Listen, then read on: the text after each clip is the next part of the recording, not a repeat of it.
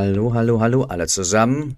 Bei dem heutigen Fall könnte manch einer eventuell ein Déjà-vu bekommen. Es geht nämlich um einen in Ungnade gefallenen Anwalt. Nein, nicht mit dem Namen Alec Murdoch, den hatten wir schon, sondern ein gewisser Richard Merritt wird beschuldigt, seine Mutter an dem Tag getötet zu haben, an dem er im Februar 2019 wegen Finanzdelikten ins Gefängnis kommen sollte. Pause, Pause, Pause. Kommt Ihnen das bekannt vor? Damen und Herren, die Staatsanwaltschaft geht davon aus, dass Merritt die 77-jährige Shirley Merritt brutal erstochen hat, während sie ihm die letzte Mahlzeit vor seiner Abreise ins Gefängnis zubereitete. Merritt soll seiner Mutter mehrfach in den Rücken und ins Gesicht gestochen haben, und die Wucht der Stiche war so groß, dass der Griff des Messers, das er benutzte, abbrach. Die Ermittler fanden ebenfalls eine 35 Pfund schwere Hantel. 35 Pfund, Pfund ist so ungefähr ein halbes Kilo, das bedeutet, das Ding war so 17 Kilo, vielleicht sowas wie 15 Kilo schwer, mit Blut und Haaren daran, mit der Richard Merritt angeblich auf den Kopf seiner Mutter eingeschlagen hatte. Unmittelbar nach dem Mord flüchtete Merritt erst nach Tennessee, wo er unter einem neuen Decknamen lebte, also nicht erst, er flüchtete dahin. Dann begann er einen, Mon einen Job in einer Bar. Er machte, was man so tut, wenn man, wenn man auf der Flucht ist. Er begann mit Online-Dating, lernte sogar eine neue Frau kennen. Schließlich jedoch, acht Monate später, holten die US Marshals ihn ein. Sie erwischten ihn und verhafteten ihn, verhafteten ihn wegen des grausamen Verbrechens. Richard Merritt war Personal Injury Lawyer. Das bedeutet also, der hat sich um ähm, die persönlichen, um die Fälle gekümmert, die mit persönlichen Verletzungen von Leuten zu tun hatten. Er war spezialisiert, wie es aussieht, auf Fälle, wo es um Kunstfehler geht.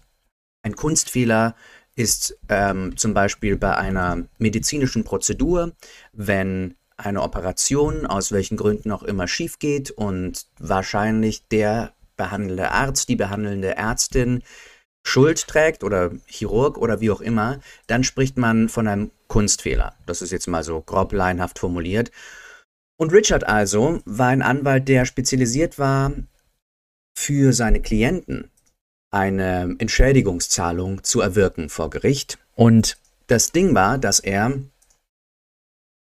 und vielleicht kommt euch das ebenfalls bekannt vor,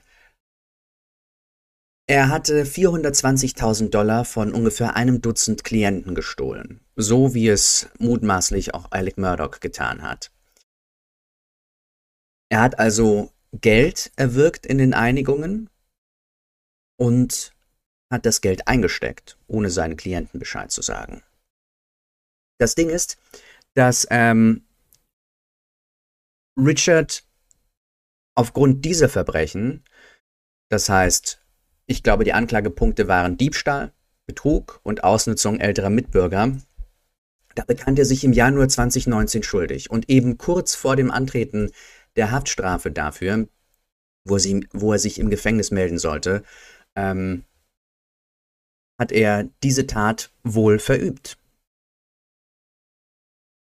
Und das Spannende ist also, dass er tatsächlich bereits 15 Jahre Gefängnis zugesprochen bekommen hatte.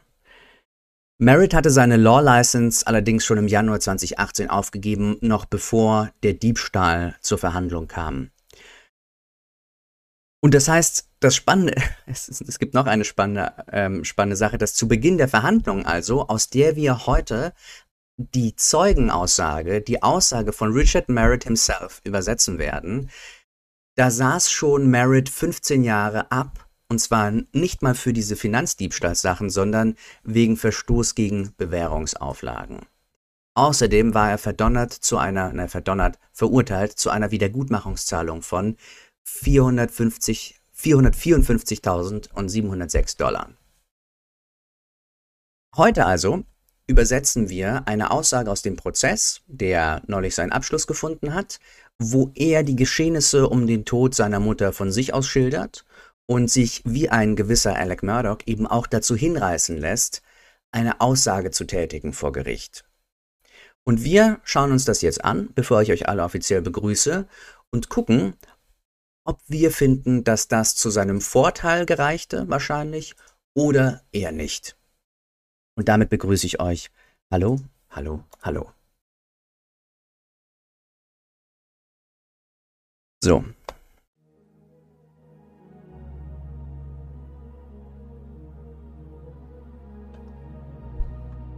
Da scheinen die Anwälte einen Kurs dazu belegt zu haben.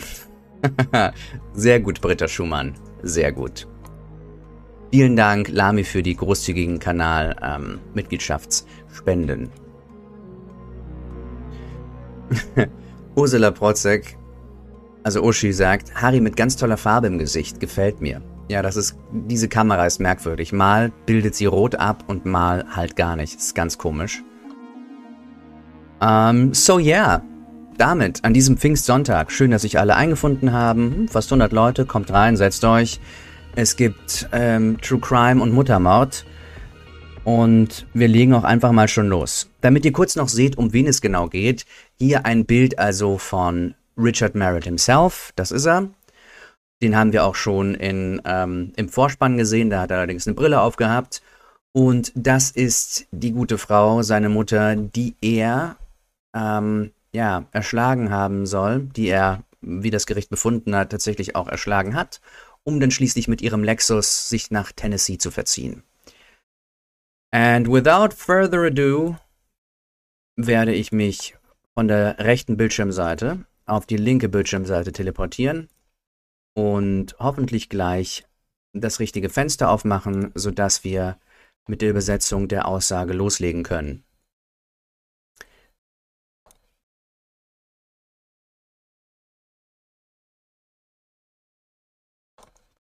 And there we go.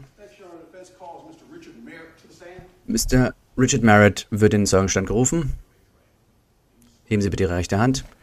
Schwören Sie das, was Sie sagen, wenn die Wahrheit ist und nicht das die Wahrheit? Ja, das tue ich. Können Sie bitte Ihren Namen aussprechen, Herr Merritt? Richard Vincent Merritt. Herr Merritt, wo sind Sie geboren? Fort Belvoir, Virginia. Sind Sie in Virginia aufgewachsen? Also anfangs, die ersten drei Jahre meines Lebens war mein Vater in der Air Force und er ist äh, in, den Ruhe, in den Ruhestand gegangen nach 24 Jahren Dienst. Zu dem Zeitpunkt, als ich geboren worden bin, waren wir dort stationiert, ich glaube im Pentagon. Wir waren da ungefähr drei Jahre und als ich drei war, sind wir zur Air Force Base in Alabama gezogen, waren dort drei Jahre zurück nach DC, wo wir waren, bis ich 13 war, bis mein Vater in den Ruhestand kam. Und zu dem Zeitpunkt hat er bei McDonnell Douglas gearbeitet, einer der größten Militärflugzeughersteller der Welt. Und dann war er in Saudi-Arabien für zwei Jahre. Und zu dem Zeitpunkt konnte man in Saudi-Arabien nicht nach der neunten Klasse in die Schule gehen. Und darum habe ich meine Schulausbildung hier abgeschlossen in Amerika. Und dann wurde er nach St. Louis verlegt. Und dann habe ich meine Junior- und Senior-Jahre meine Highschool dort verbracht. Ich bin also viel umhergezogen. Er hieß Ken, also ja, aber sein Vorname war Robert Ken Merritt. Kenneth Merritt. Wann ist er gestorben? Äh, November 2000. Ihre Mutter hieß also Shirley. Haben Sie einen Bruder? Ja. Er ist Ihr Bruder. Robert Kenneth Merritt II. Gibt es einen Altersunterschied zwischen Ihnen? Also neun Jahre. Wer ist älter, wer ist, wer ist jünger, wer ist älter? Mein Bruder ist der Ältere. Aufwachsend. Waren es nur vier Leute? Ja, ja, wir waren nur zu viert. Wie ich erwähnt habe, wir sind viel umhergezogen. Das war vor allem, als mein Bruder bereits im College war.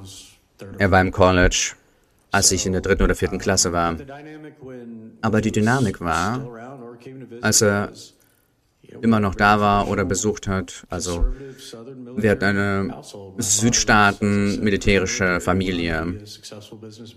Er war danach ein erfolgreicher Geschäftsmann nach seiner militärischen Karriere. Meine Mutter hat Grundstücke verkauft mit ihrer Persönlichkeit und ihrer Intelligenz. Sie war wirklich ein Star im Immobiliengeschäft. Und mein Bruder und ich, wir haben uns gut vertragen. Mein Vater war definitiv der Hahn im Korb, er war der Boss, aber meine Mutter hatte ebenfalls was zu sagen, also es war eine Partnerschaft. Wann sind Sie äh, zu Ihrem letzten Wohnort gezogen? Also meine Eltern haben dieses Haus gekauft im Sommer 93, am Ende meines Freshman Years in der University of Georgia. Und da haben Sie ein Undergrad gemacht? In der UGA, genau. Was, was, war, was war Ihr Major? Ähm, Englisch und äh, politische Wissenschaften. Und Sie waren in der Law School? Ja. Und wo? Mississippi College School of Law in Jackson, Mississippi. Als Sie ein Undergrad waren, haben Sie jemanden getroffen? Ja, ich habe einen, äh, jemanden getroffen, Janine Menicosi. Ich habe Janine getroffen, als sie ein Freshman war und ich war ein Junior. Ungefähr anderthalb Jahre, vielleicht mehr. Äh, war ich älter als sie. Wir haben uns getroffen durch eine, Entschuldigung, durch Bekannte, also durch gemeinsame Bekannte. Und wie lange waren Sie? Wie war Ihre Beziehung? Also wir haben, wir haben gedatet, wie Teens in Georgia das so gemacht haben. Aber ich habe dann im, Frühlings, im, im Frühling meines Graduate-Jahres haben wir beschlossen, eine ernsthafte Beziehung zu führen. Wann haben Sie geheiratet? Wir haben 99 geheiratet, eine Woche nachdem ich Abschluss gemacht habe in der Law School. War sie damals schon Tierärztin? Nein. Ich glaube, sie hat ihr erstes Jahr begonnen, als ich im zweiten oder dritten Jahr in der Law School war. Sie hatte noch einige Jahre, als ich dann meinen Abschluss gemacht hatte. Als Sie geheiratet haben, war Ihr Vater immer noch aktiv? Ja. Wann ist er gestorben? 2000. Also war er noch am Leben. Ähm, wann ist er gestorben? Im Jahr 2000. Ein Jahr nachdem wir geheiratet haben. Unverständlich? Ja, haben sie beide. Zu dem Zeitpunkt. Es hat drei Male gedauert, bis ich das Examen bestanden habe, das Staatsexamen. Gott sei Dank hatte ich eine Arbeit als Project Manager in einer Internetfirma. Darum hatte ich keinen Druck, dass ich eine Lizenz um, unbedingt brauche. Obwohl es natürlich schön gewesen wäre, wenn es gleich geklappt hätte. Aber es gab Zeiten, wo meine Eltern uns geholfen haben, hier und da. Nachdem ihr Vater gestorben ist, was war ihr Verhältnis zu ihrer Mutter? Nachdem mein Vater gestorben ist, wie Sie sich vorstellen können, mein Bruder und ich und unsere Familie sind sehr nah mit erweiterten Familie, Freunden und was unsere Familie angeht, war es halt mein Bruder, meine Mutter und ich und wir waren sehr eng. Wann haben Sie also geheiratet? 99. Und hatten Sie Kinder? Ja. Wir, wer sind Ihre Kinder? Der Erstgeborene ist mein Sohn Jack, unser Sohn Jack und, und die Zweitgeborene, unsere Tochter Mia. Erzählen Sie uns doch was über Jack. Sind Sie involviert in seinem Leben? Absolut. Jack war die Art von Sohn, die jeder Vater gerne haben wollen würde. Er war empfindsam, kreativ, klug. Er war hübsch, er war athletisch, alles, was man denn will für seine Kinder.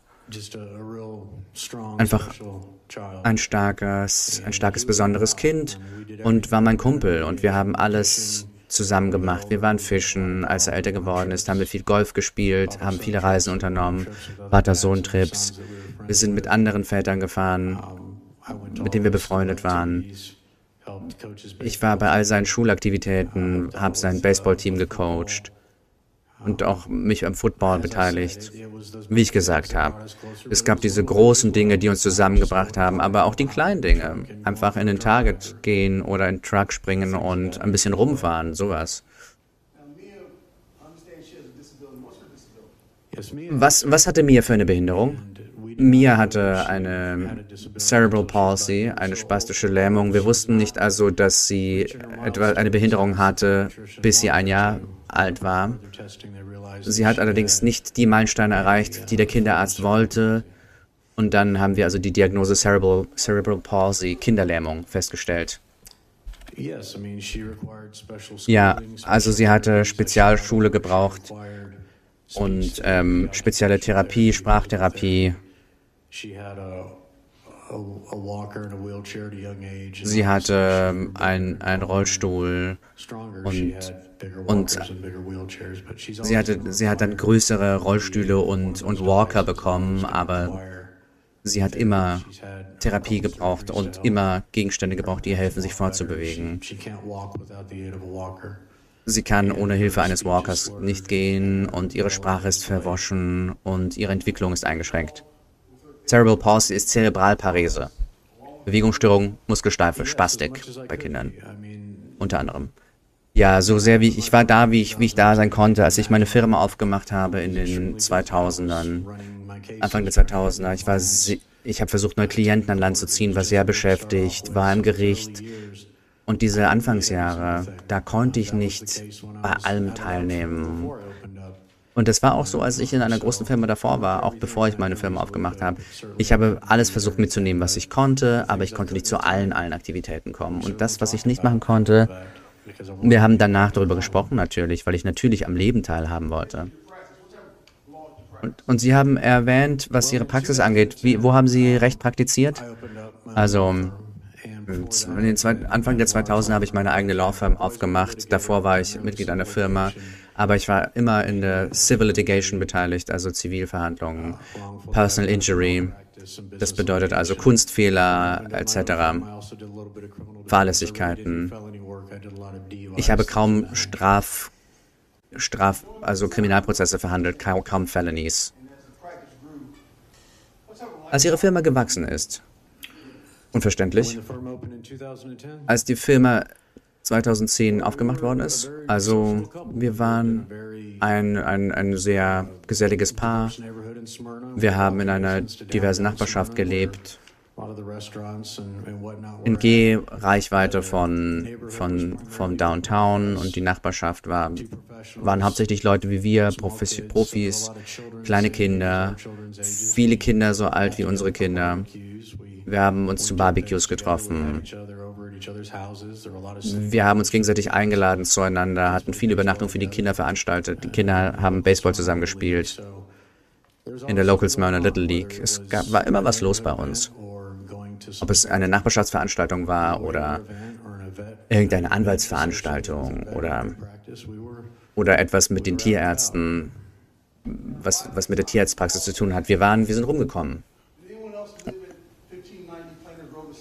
Hat irgendjemand noch mit Ihnen gelebt zu dem Zeitpunkt? Nein. Bis, hat jemand außer Ihnen dort gelebt, bei Ihrer Mutter, bis zu Ihrem Tod? Nein. In dieser Zeit, 2010, 2015, was war Ihre Beziehung mit Frau und Kind? 2010? 2010 bis 2015. Wie, wie war die Familie so drauf? Die einzige Art, meine Familie zu beschreiben wäre, oder meine Ehe, es war einfach ein Traum. Wir waren glücklich, wir haben Spaß gemacht, wir haben viel gelacht. Janine und ich haben, sind viel gereist. Wir haben immer Dinge mit den Kindern gemacht. Wir mochten nicht einfach nur rumsitzen und Fernsehen. Wir waren auf keinen Fall, ähm, hatten keinen sitzenden Lebensstil.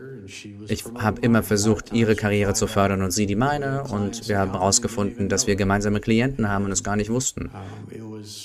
Und das war einfach eine sehr idyllische Art zu leben, verheiratet zu sein, Kinder gemeinsam aufzuziehen, mit Leuten, die man mag, dort zu leben, wo man mag, sich was aufzubauen für die Zukunft.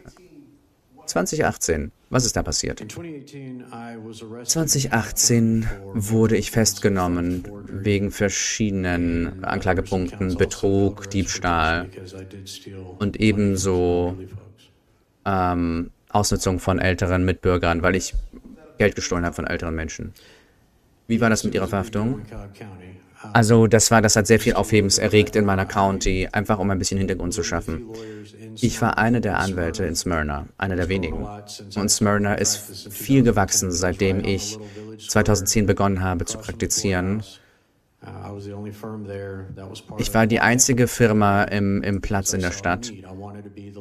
Und darum habe ich diesen Ort gewählt, weil ich der Anwalt sein wollte, zu dem Leute gehen, wenn sie Hilfe brauchen. Und ich war sehr erfolgreich mit dieser Vision. Und also ist die, ist die Firma gewachsen und als die Dinge schiefgegangen sind, und zwar schnell, wurde ich also verhaftet 2018 und es war ein Schock für unsere Nachbarn, für die Gemeinde und für die, für die Bar in der, in der County, also für, für die, für alle anderen Anwälte und die Gemeinschaft. Also, wann wurden Sie zum ersten Mal... Oh, ich muss, ich muss leider ein bisschen zurückspulen. Ich habe mich ein bisschen verloren in seiner Formulierung. Diese County Bar, genau. Gemeinschaft der Anwälte. Wie, wie war das mit Ihrer Verhaftung? Also, das erste Mal, als ich verhaftet worden bin, in Verbindung mit dem Betrug in der County, war April 2017, kurz nach Spring Break. Wir war, sind gerade erst zurückgekommen und ich hatte einen Brief vom Gericht, dass ich erscheinen muss wegen eines Application Hearings. Und was das aber bedeutet, ist, dass jemand einen Warrant hat für, ihre Verhaft, für die Verhaftung und der Richter feststellen soll, ob es, ob es Probable Cause gibt oder nicht. Und das war ein Montagmorgen. Und ich bin also zu dieser Anhörung gegangen und es hat sich herausgestellt, dass das zwei ältere Damen waren, die Opfer waren in dem anderen, in der, in der Verhaftung 2018. Sie haben einen Warrant ausgestellt und haben behauptet, dass ich 70.000 Dollar ähm, gestohlen hätte. Dann hatten wir also die Anhörung und der Richter hat herausgefunden, ja, es gibt Probable Cause. Und dann gab es Kaution von 2.000 Dollar. Und ich soll doch im Gefängnis auftauchen am nächsten, am nächsten Tag. Ich habe das Gericht verlassen und als ich Janine gesehen habe in der Nacht, habe ich gesagt, nachdem die Kinder im Bett waren, ich habe gesagt, ich muss dir was sagen. Sie hat gesagt, was denn? Ich habe gesagt, ich, ähm, ich habe einen Verhaftungsbefehl. Ich habe einen Haftbefehl gegen mich. Ich habe 70.000 Dollar gestohlen und wir müssen da mehr rausfinden. Aber in der Zwischenzeit muss ich morgen um 9 Uhr früh mich im Gefängnis melden. Und am nächsten Morgen ist sie mit mir früh dahin zur Bonding Company und wir haben den Papierkram ausgefüllt. Sie war, sie hat, sie hat, sie war die Bürgschaft und sie hat 10% der 2000 bezahlt, der Kaution. Und dann habe ich mich ins Gefängnis vor 9 Uhr begeben und war um 2 Uhr Nachmittag dann wieder raus. Also sie hat sie also da rausgekauft. Ja, genau. Janine wusste, dass ich angeklagt worden war eines, eines, eines Verbrechens, eines Schwerverbrechens. Und, und das war das letzte Mal, dass wir das diskutiert haben, bis ich verhaftet worden bin, zusammen mit allen anderen, mit allen anderen Opfern, sollte ich sagen, im Januar 2018. Das zweite Mal also. Hat sie ihnen geholfen, aus dem aus, den, aus, dem, aus dem Gefängnis äh, rauszukommen? Nein, hat sie nicht. Zu sagen, dass sie weniger als erfreut war, wäre eine Untertreibung. Am, am 31. Januar 2018 habe ich jemanden Papierkram vorbeigebracht. Einige Monate davor habe ich meine Lizenz aufgegeben gegenüber der Bar. Ich wusste, dass es eine Ermittlung gibt. Ich wusste, was auf mich zukommt. Und ich habe keine Einladung bekommen, von irgendeinem Detective darüber zu sprechen. Sie haben einfach ihren Fall gebaut und zack, war es da. Und das war, so haben sie ausgewählt, wie sie da vorgehen wollen. Und ich wurde also verhaftet am 31. Januar wie ich gesagt habe, ich wollte Papierkram vorbeibringen und Sheriff's Deputy, SUV hat mich angehalten an einem Taco Bell Parkplatz und einige unmarkierte Fahrzeuge sind ebenfalls aufgetaucht und einige Stunden später ist mir bewusst geworden, was mir da zur Last gelegt wird. Ich habe versucht, sie zu erreichen vom Gefängnis aus. Ich wusste basierend auf meiner Erfahrung als Anwalt, dass ich in den nächsten Wochen nicht rauskomme auf Kaution. Und wirklich zwei Wochen später hatte ich erst die Anhörung und Janine war sehr aufgebracht. Sie hat nicht verstanden, was los ist, was verständlich ist. Und ich wusste nicht den, Aus, den Umfang dessen, was los ist, aber ich hatte so eine Ahnung. Und ähm, das war ihre Reaktion am Anfang dieses Prozesses. Und dieser Fall, wie viele Opfer gab es? Es gab 15 Opfer und 34 Anklagepunkte von Schwerverbrechen. Und Sie haben also erwähnt, dass Sie im Gefängnis waren und auf die Verhandlungen gewartet haben? Ja, genau, zwei Wochen lang, vielleicht weniger. Und hatten Sie da einen unverständlich für den Fall? Das hatte ich. Ein Anwalt, David Willingham. Unverständlich. Zu dem Zeitpunkt gab es wirklich wenig, hatte ich nicht so viel Geld. Ich war im Gefängnis. Janine hat versucht herauszufinden, was los ist und sich um die Kinder zu kümmern. Meine Mutter hat dann also angeboten, uns zu helfen, anfangs. Unverständlich. Meine Mutter war aufgebracht. Meine Mutter war enttäuscht. Sie hat mich als was Besseres erzogen als das eigentlich. Und sie hatte alles Recht dazu, erbost zu sein. Es war eine Schande. Und es gibt keine Entschuldigung für mein Verhalten. Sie war also aufgebracht und gleichzeitig war ich ja auch ihr Sohn. Sie hat wirklich ernsthaft geglaubt, dass wenn sie alles sich alles anhören sollte, bevor sie sich ihre Meinung bildet und hat mir also das Recht des Zweifels eingeräumt. Und ihr Ziel war es, mich rauszu, rauszuhauen und dann aber wirklich sehr streng mit mir zu sprechen. Und darum hat sie mir geholfen, die Kautionen äh, zusammenzusammeln. Wie viel war das? 400.000 Dollar. Und damit ich rauskomme, waren es also 10% davon, also 40.000 Dollar Kaution. Und wie lange hat das gedauert? Zwei Monate. Aber was sie dann gemacht hat, ist, sie hat eine Home Equity Line. Das bedeutet, sie hat also ihr Haus Berlin nochmal und hat so die 40.000 besorgt.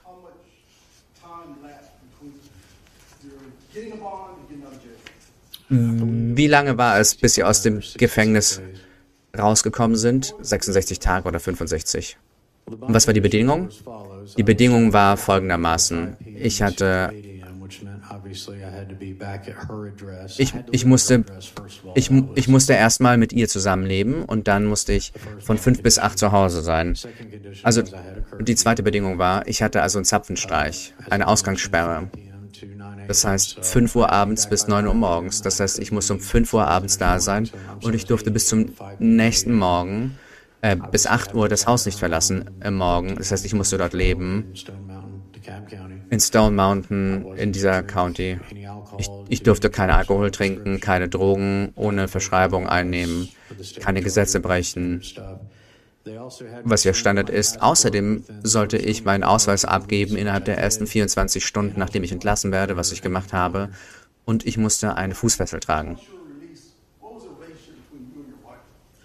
Was war Ihr Verhältnis mit Ihrer Frau, nachdem Sie entlassen worden sind? Das war sehr umstritten. Sie hatte das Gefühl, dass ich ein Doppelleben gehabt, gehabt hätte. Sie hat nicht verstanden, warum ich Geld von diesen Leuten genommen habe. Sie war aufgebracht, sie war schockiert und von unserem idyllischen Leben bleib, blieb auf einmal nichts übrig. Obwohl ich es natürlich versucht habe, aber sie wollte nicht zu Hause bleiben und wir haben das Haus verloren, abgegeben, das wir sehr liebten und in dem wir lange bleiben wollten mit unseren Kindern. Das Haus war also weg. Sie hat entschieden, zur Miete zu wohnen, wo die Public Schools sind, wo die ganz gut sind. Mein Sohn war erst auf der Lovett School in der Privatschule und da konnte er aber nicht mehr hin. Meine Tochter war in einer anderen Schule wegen ihrer Behinderung. Darum durfte sie auf jede Schule, auf die sie will, basierend auf ihrer Behinderung. Und das war eine, wirklich ein großer Umsturz über Nacht, als wäre eine Bombe losgegangen in unserem Leben. Und wann hat sie die Scheidung eingereicht? Oh, sehr schnell. Vier Tage, nachdem ich verhaftet worden war.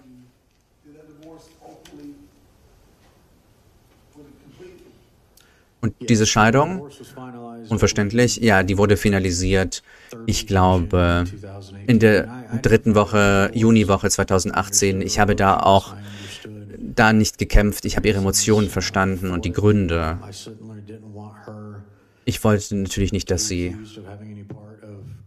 angeklagt wird, dass sie Anteil hat an meinen Verfehlungen, weil ich wirklich alleine gehandelt habe und sie war nicht involviert.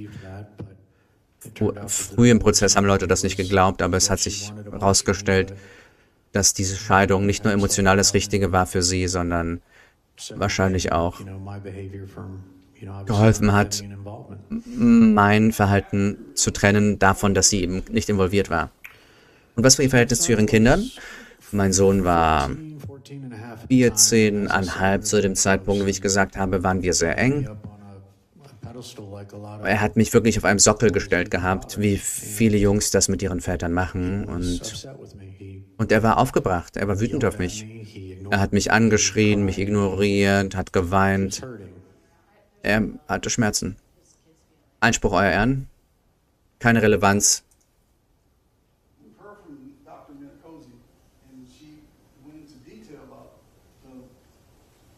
Unverständlich. Ah, eine Zeugin hatte davor, ist bereits davor eingegangen auf etwas, auf die Emotionen des Sohnes. Darum ist die Tür offen. Aber das bedeutet nicht, dass sie, dass es jetzt relevant ist. Also, wie macht es das relevant?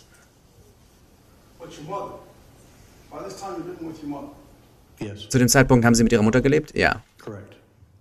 Unverständlich? Ja. Was war Ihre Beziehung mit ihr? Sie war, sie war nicht erfreut mit meinem Verhalten, sie hat sich geschämt. Gleichzeitig wollte sie mir eine Chance geben, einen Ort geben, wo ich leben kann, mir helfen, dass ich überleben kann. Ich hatte wirklich nicht viel außer meinen Habseligkeiten in einem Pickup-Truck. Also hat sie ihr Haus für mich geöffnet und, und es war merkwürdig, wieder unter ihrem Dach zu sein. Ich glaube, ich war 43, 44, als das alles passiert ist. Aber es ist nach den ersten paar Wochen haben wir so eine Routine für uns gehabt. Und es war irgendwie normal unter diesen Umständen. Haben Sie gestritten? Also meine Mutter war eine sehr starke kleine Person. Meine Mutter ist eine Stahlmagnolie. sie ist eine starke süd südliche Frau, Südstaatenfrau. Und sie hatte keine Probleme damit, mir zu sagen, was ihr Problem ist und äh, was sie von bestimmten Meinungen von mir hält. Aber es war auf jeden Fall nicht toxisch. Wir sind beide Leute mit starken Meinungen und sagen, was wir denken. Aber wir haben auch viel gelacht und haben viel Zeit miteinander verbracht. Also da gab es nichts Abnormales für mich oder für sie, was das angeht.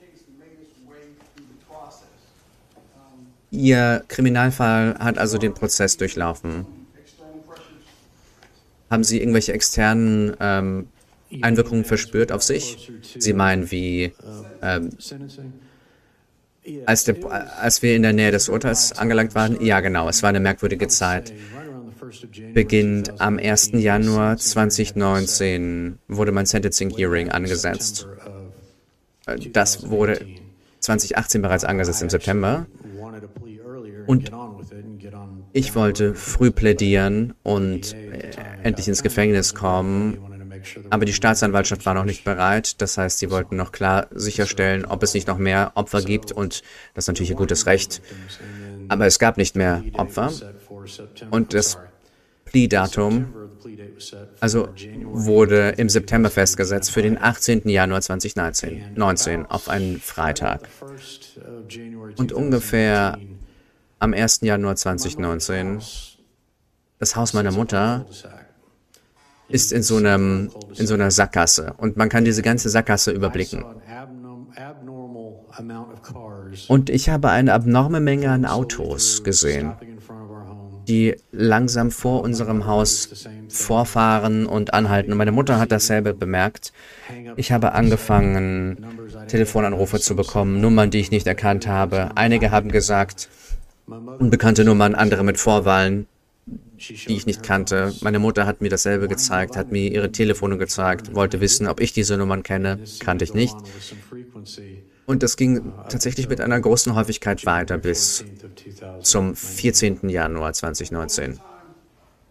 In dieser Zeit haben Sie mit Ihrer Frau gesprochen? Ja, na klar. Und hatte sie sich Sorgen gemacht? Ich glaube, wenn ich mich recht erinnere, hatte sie, hatte sie Sorgen. Die Opfer in diesem Fall wurden charakterisiert als, und ich meine das nicht respektlos, ich versuche nur ernsthaft und wahrheitsgetreu zu antworten, die Opfer wurden charakterisiert als Einspruch, Euer Ehren. Wie die Opfer charakterisiert worden sind, ist nicht relevant. Das ist entweder Hörensagen oder unverständlich. Sie sind ja nicht Opfer in diesem Fall. Es gibt nur ein Opfer in diesem Fall. Also, wie ist das? Wie ist diese Aussage relevant? Gut, Einspruch stattgegeben. Unverständlich? Unverständlich. Dachten Sie, Sie werden verfolgt? Ja.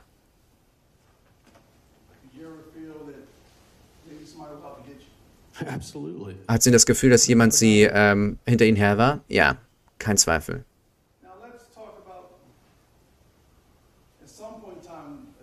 Zu, zu einem bestimmten Zeitpunkt. Unverständlich. An welchem Tag ist das passiert? Am 14. Januar 2019. Und wer hat, wer hat diesen Cartoon bekommen? Im Zuhause meiner Mutter. Es wurde in ihren Briefkasten gebracht und von ihr entdeckt. Hatten Sie eine Diskussion mit ihr darüber? Sofort, ja. Ich glaube, ich war auf meinem Weg zur Arbeit. Ich habe in einem Warenhaus gearbeitet zu dem Zeitpunkt und ich habe einen Anruf von ihr bekommen, der mich darüber informiert hat, dass sie ein Cartoon bekommen hat und dass sie aufgebracht war deswegen. Und buchstäblich, als ich aufgelegt habe, habe ich einen Anruf von meiner Ex-Frau bekommen, Janine, von der Sie ja bereits wissen. Und sie war aufgebracht. Und was für mich besorgniserregend war, war, weil es gegen mich gerichtet war, ebenso. Nicht nur in der Substanz des Cartoons, sondern auch zu tun hatte mit etwas, worin ich involviert war in Cobb County. Was mich betroffen hat, war, dass das Kopien sind desselben Cartoons, die 40 Meilen voneinander entfernt ausgeliefert werden, zu verschiedenen, in verschiedene Countys. Und das war wirklich eine, eine konzertierte Aktion. Wer auch immer das gemacht hat. Innerhalb eines Tages also. Was ist ihrer Mutter passiert? Also, es hat eigentlich in der Nacht begonnen, als sie die Cartoons bekommen hat. Ich, war, ich bin zurückgekommen und sie war aufgebracht. Sie hat angefangen, sich schwindlig zu fühlen. Sie hat Atemschwierigkeiten gehabt, Schmerzen in der Brust. Sie war einfach sehr, sehr besorgt über die Cartoons, über die Auswirkungen auf Janine und die Kinder. Und ich sollte hinzufügen, dass Janine sich gefühlt hat als... Also nun, sie war sich sicher, dass sie Jack zu Hause behalten sollte und nicht zur Arbeit gehen sollte. Sie hatte auch jemanden angerufen beim im Sheriff's Office oder in der Staatsan Sheriff's Office oder Staatsanwaltschaft, ich weiß nicht mehr wen, um sicher zu gehen, dass nichts gemacht wird und tatsächlich ist nichts passiert, aber es gab auf jeden Fall Sorge auf beiden Seiten. Meine Mutter hatte Symptome, sie hat entschieden, dass sie Ah, ich glaube, ich habe das falsch übersetzt. Nicht, dass sie nichts machen, sondern um sie zu informieren. Und, und meine Mutter hatte Sorge, dass sie nichts machen. Und tatsächlich haben sie nichts gemacht. Also die Mutter hatte Sorge, dass sie nichts machen. So rum. Also es gab also Sorgen auf beiden Seiten. Meine Mutter hatte die Symptome. Sie hatte entschieden, dass sie in die Notaufnahme sollte und ich hatte eine Fußfessel und tatsächlich wurde die, wurde die, ähm, wurde die Ausgangssperre nach hinten verlegt auf Mitternacht, weil ich einen Job im, in einem Warenhaus in Petco hatte. in einer anderen County, damit ich die, die Stunden machen kann, habe ich erwirkt, dass, das hab, ich habe erwirkt, dass, der, dass die Ausgangssperre nach hinten verlegt wird, was mein Bewährungshelfer mir auch ermöglicht hat. Meine Mutter hat, hat die Entscheidung, ins Krankenhaus zu fahren, erst um 11 Uhr getroffen. Und ich durfte also nicht sie dahin fahren, weil ich auf keinen Fall vor 12 Uhr zurückkommen würde. Darum musste sie selber fahren. Und sie, sie wurde eingewiesen in den frühen Morgenstunden des 15. Und dann am 16. wieder entlassen. Also nachdem sie entlassen worden war, hatte ihre Mutter immer noch Sorgen. Das ist alles, worüber wir gesprochen haben. Sie ist Mittwoch zurück. Ich erinnere mich, dass ich wirklich am Küchentisch saß. Wir waren eine Küchentischfamilie und am Küchentisch haben wir immer unsere Diskussionen gehabt. Wir haben also darüber gesprochen. Und vor ein paar Tagen am Montag hatte ich ein Bild gemacht von dem Cartoon in meinem Telefon und habe es meinem Anwalt geschickt, damit er Bescheid weiß. Wenn ich nicht falsch liege, hat er auch eine Kopie bekommen? Einspruch. Spekulativ hören sagen. Mr. Quentin, das wird sehr narrativ gerade. Sie müssen spezifische Fragen stellen oder erwirken, dass Ihr Klient seine Antworten kurz hält. Einspruch stattgegeben. Gut, machen wir. Was wollten Sie tun? Als Antwort auf den Cartoon? Was hat Ihre Mutter gemacht? Sie hat angefangen, einen Brief zu schreiben an Herr Wellingham.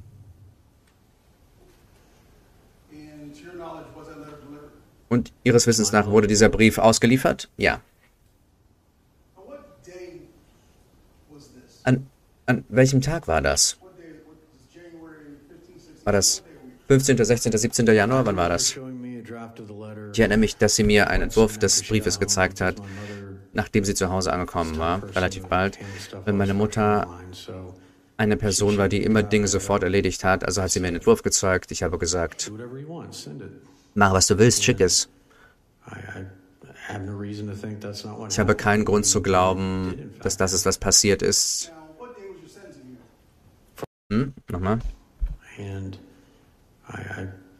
Ich hatte keinen Grund zu glauben, dass das nicht war, was passiert ist, und es ist ja tatsächlich auch passiert. Unverständlich. Freitag der 18. Wie ist das denn, wie ist das abgelaufen? Also, es war eine ein ziemliches Ereignis. Das Gericht sollte um 9 Uhr früh losgehen zu dem Zeitpunkt und es hat den ganzen Tag gedauert. Unverständlich? Habe ich. Haben die Opfer eine Möglichkeit bekommen, ihre Meinung auszudrücken? Ja, haben sie. Und wie das abgelaufen ist, ich bin aufgetaucht und habe mein Plädoyer, mein Plädoyer eingegeben, aber es gab keine Einigung, wie ich verurteilt werde. Ich habe das anfängliche Angebot abgelehnt. Ich wollte ein ernsthafteres Angebot. Und vielleicht gab es also dann weniger Zeit, als empfohlen worden ist. Ich glaube, ich war die letzte Person, die aussagen sollte. Und dann hat der Richter sein Urteil verkündet um 4.53 Uhr am Nachmittag. Sie haben ausgesagt, war das eine Verhandlung? Nein, es war keine Verhandlung. Ich habe gültig plädiert in den ersten Minuten der, der Vorkommnisse und am Ende gab es nur Statements von Opfern, vom Richter von mir. Es gab keine Frage nach meiner Schuld. Was war das Urteil? Das Urteil war,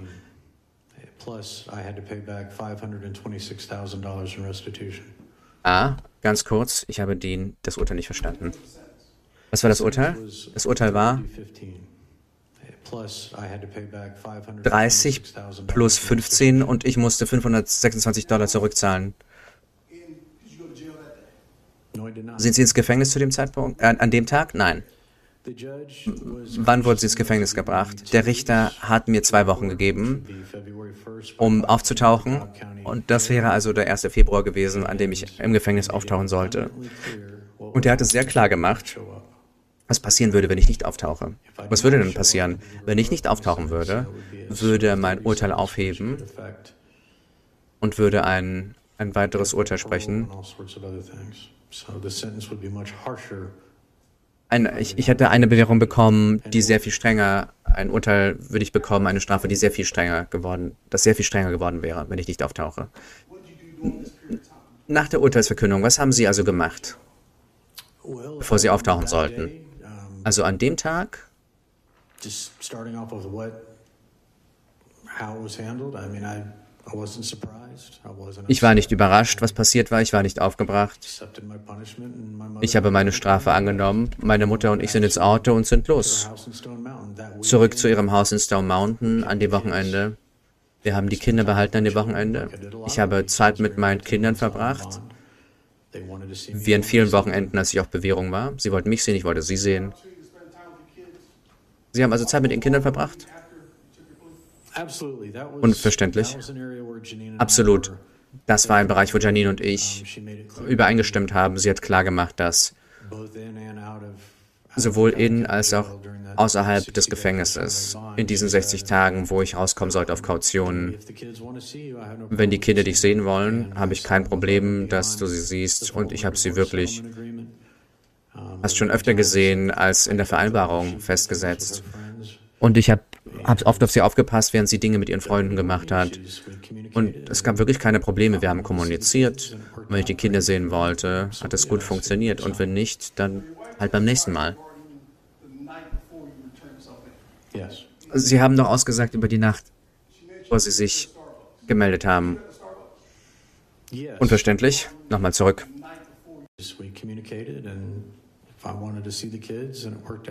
Es ist leider sehr leise. Und wenn nicht, dann sehe ich dich beim nächsten Mal.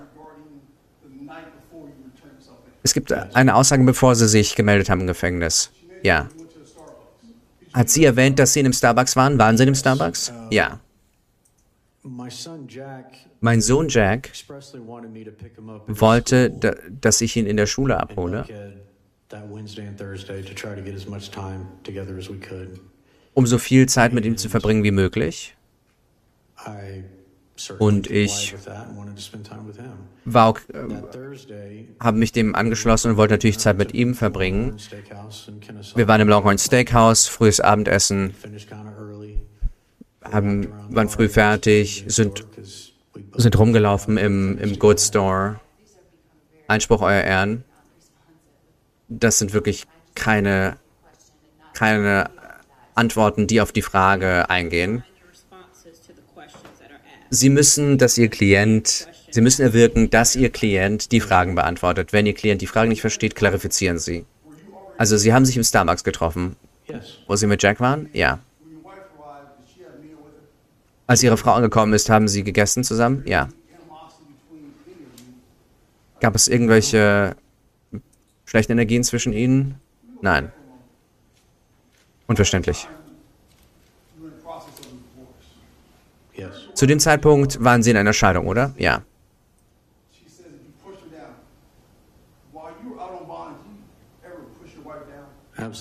Als Sie auf Bewährung raus waren, haben Sie jemals Ihre Frau geschubst? Nein. Okay. Jetzt gehen wir mal zum Februar. An dem Morgen, am 1. Februar, hatten Sie eine, eine, einen Termin beim Arzt?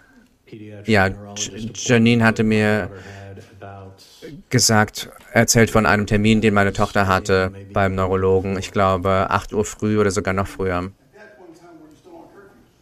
Und zu dem Zeitpunkt hatten Sie immer noch Ausgangssperre? Ja. Wann durften Sie aus dem Haus? Ich konnte keine Sekunde vor acht aus dem Haus. Und wo war das? Sandy Springs. Welche Route würden Sie also nehmen, um dahin zu kommen? Also der einzige Weg, dorthin zu kommen, wäre gewesen, die Nachbarschaft zu verlassen?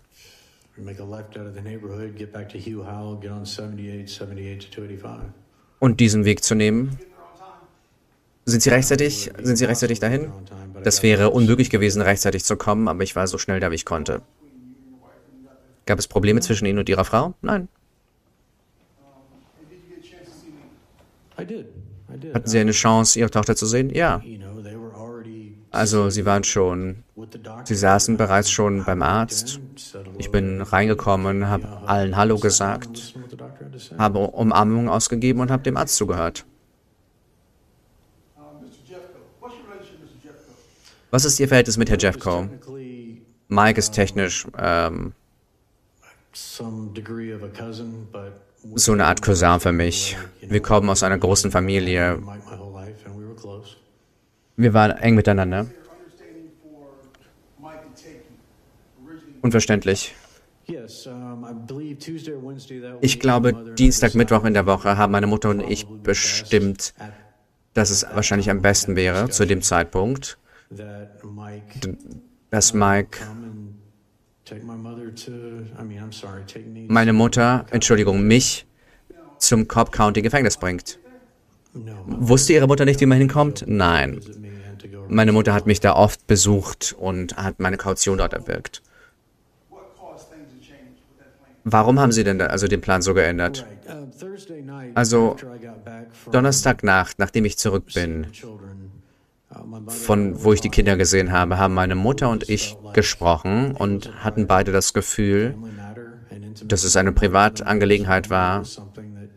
Und Mike war ja Familie. Und wir wollten, ach, das, das ist etwas, was, das ist, ah, nochmal zurück, das heißt, ähm, es war etwas, was sie und ich teilen wollten. Wir wollten ihnen keine, keine Umstände machen. Haben Sie also Ihre Mutter darum gebeten, Mike äh, abzubestellen? Wir haben beide entschlossen, dass es nicht notwendig war, dass er dort ist. Warum? Weil wir ihm keine Umstände machen wollten. Wir hatten einige Dinge, über die wir sprechen wollten, und wir haben niemandes Hilfe gebraucht. Unverständlich. Wann sind Sie also zurückgekommen? Ungefähr halb neun oder sowas. Acht, Viertel vor neun. Also sagen Sie uns, was passiert ist an dem Tag?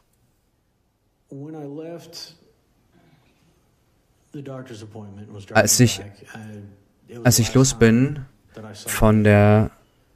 Ich habe Mia zum letzten Mal gesehen und das war am Ende der, des Arzttermins bevor ich wusste, dass ich später am Tag ähm, mich, mich stellen muss.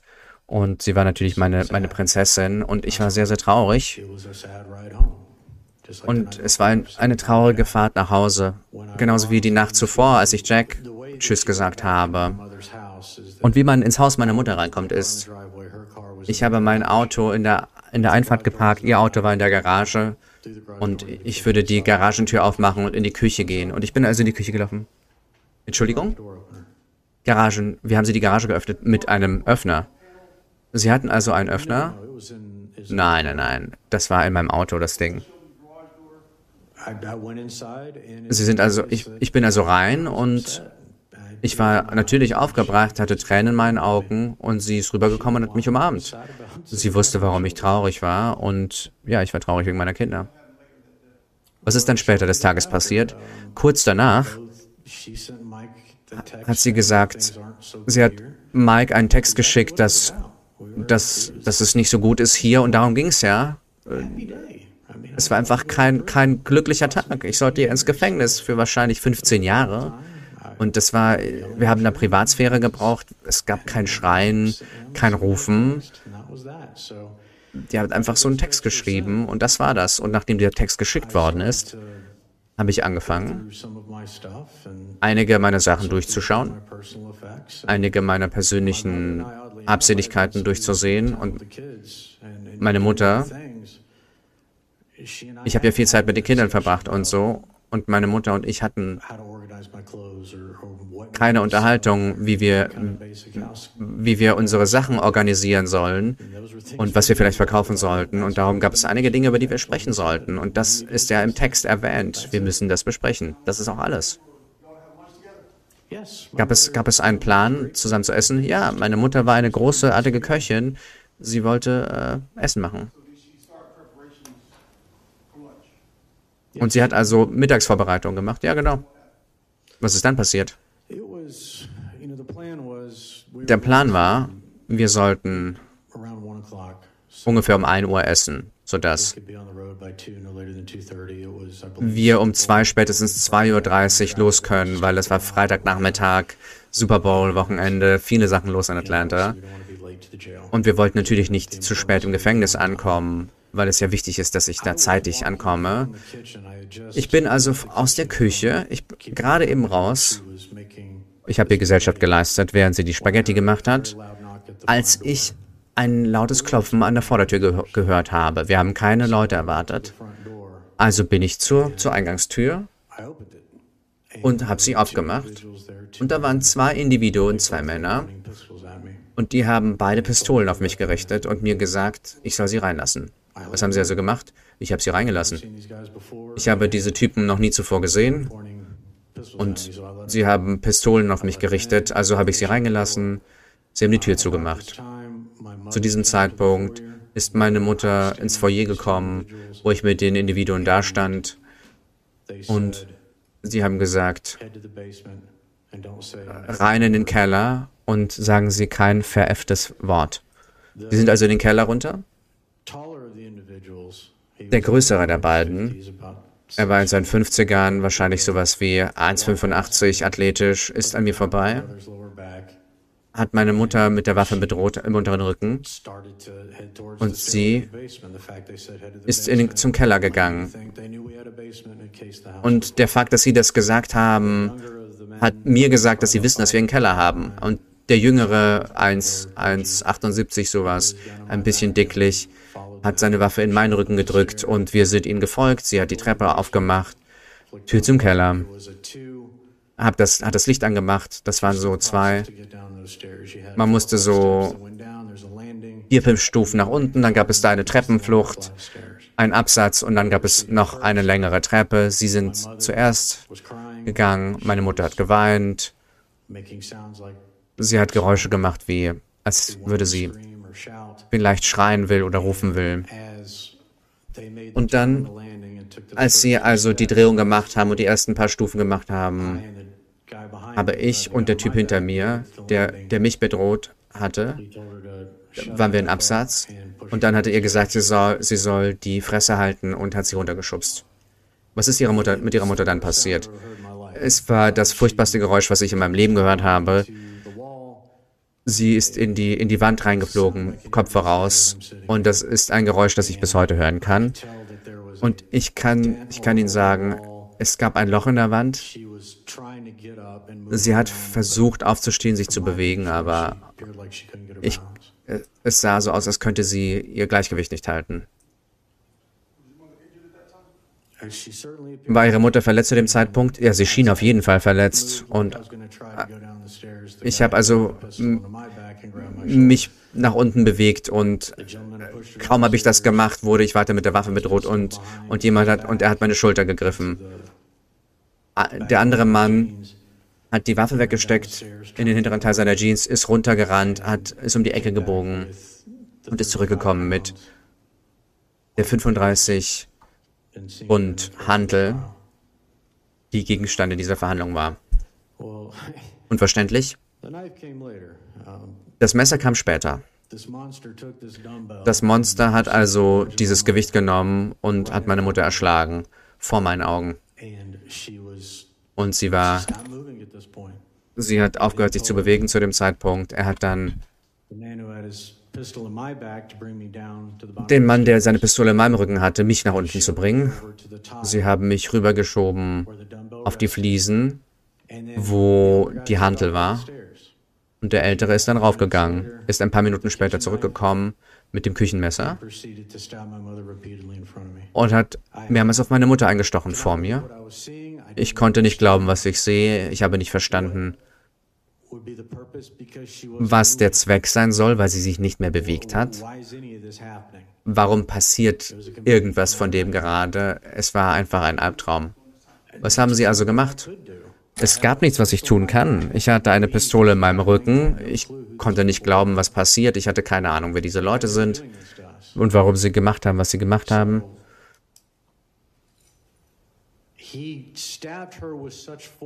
Er hat sie mit so einer Macht erstochen, mit so einer Kraft, dass der Griff des Messers abgebrochen ist. Ich habe das zu dem Zeitpunkt nicht realisiert, dass das Messer immer noch im Gesicht meiner Mutter war. Er hat den Griff abgelegt gegenüber der Handel, hat mich angesehen, hat ein Telefon rausgeholt und hat mir ein Bild gezeigt von meiner Ex-Frau, wie sie mich, wie sie mir und Jack an ihren Schulen abholt und ablädt. Ein Bild von dem, wie sie alle aus ihrem Van steigen, wo sie zu Hause sind und Bilder, wo sie aus der Klinik kommt oder wo sie hinkommt. Und ich werde nie vergessen, was er dann gesagt hat. Wenn sie auch nur ein einziges Wort sagen, sind sie als nächstes dran. Ich hatte keinen Zweifel, wer die bedeutet und wer, ähm, was, was die meinen mit, sind sie als nächstes dran. Haben Sie die Polizei gerufen? Nein, habe ich nicht.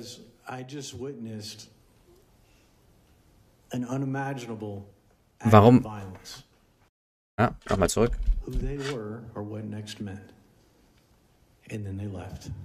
Und dann sind sie, dann, dann sind sie weg. Haben Sie die Polizei gerufen? Nein, habe ich nicht. Warum nicht? Weil ich gerade Zeuge geworden bin einer eines unvorstellbaren Akts der Gewalt. Zwei unvorstellbare Akte der Gewalt. Und dann sieht ein Mann mich kaltblütig an, steht über der Leiche meiner Mutter, die er erstochen und erschlagen hat, und zeigt mir Bilder meiner Familie. Natürlich habe ich die Polizei nicht gerufen. Wie lange, wie lange haben Sie sich da noch aufgehalten? Ich bin da gestanden, taub und unfähig, mich zu bewegen. Minuten wahrscheinlich waren das. Diese Typen waren weg. Ich bin die Treppe rauf. Alles, woran ich denken konnte, war Janine und die Kinder. Und was diese Monster wohl ihnen antun würden. Ich habe mir einen kleinen Rucksack geholt aus meinem Zimmer, habe einige Kleidungsstücke reingetan, nicht viel, Hygieneartikel. Und bin raus. Unverständlich. Ich habe, warum haben Sie das Auto Ihrer Mutter genommen? Weil es mehr Treibstoff hatte als mein Auto, einen größeren Tank. Und ich hatte keine Ahnung, wo ich landen werde oder wo ich hin soll. Und es schien mir, dass in dem Zustand ihr Auto einfacher wäre, um darin schlafen zu können. Darum habe ich ihr Auto genommen. Wo sind Sie also hin? Als ich ihr Haus verlassen habe, bin ich aus der Nachbarschaft raus. Ich weiß gar nicht, wie spät es war, als ich los bin. Bin rechts abgebogen und ich glaube, die Rock Bridge auf die County-Linie bin nach links. Ich weiß nicht, ob es Arcade oder Gillian Hill war, beim Kroger dort. Und bin dann zur 85 einfach. Also. Wie lange hat es gedauert, bis Sie in Nashville angekommen sind? Sie sind auch nach Nashville, oder? Nein, ich bin nicht in einer Fahrt nach Nashville. Nein, nein. Ich war in der QT Station am Indian Trail an der 85. Ich habe mir einige Flaschen Wasser gekauft, Snacks. Ich hatte nur 18 Dollar bei mir. Ich habe noch dazu getankt habe ein bisschen Treibstoff da reingebracht. Und dann bin ich zu, zu Cobb County. Und dann stieß ich auf die 75. Unverständlich. Warum haben Sie Ihre Fußfessel abge abgenommen? Weil ich Sorge hatte, dass als ich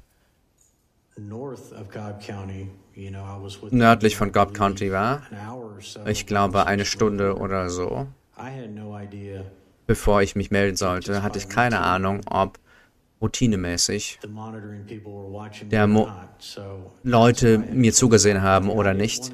Und darum wollte ich zu dieser anderen County. Ich wollte nichts tun,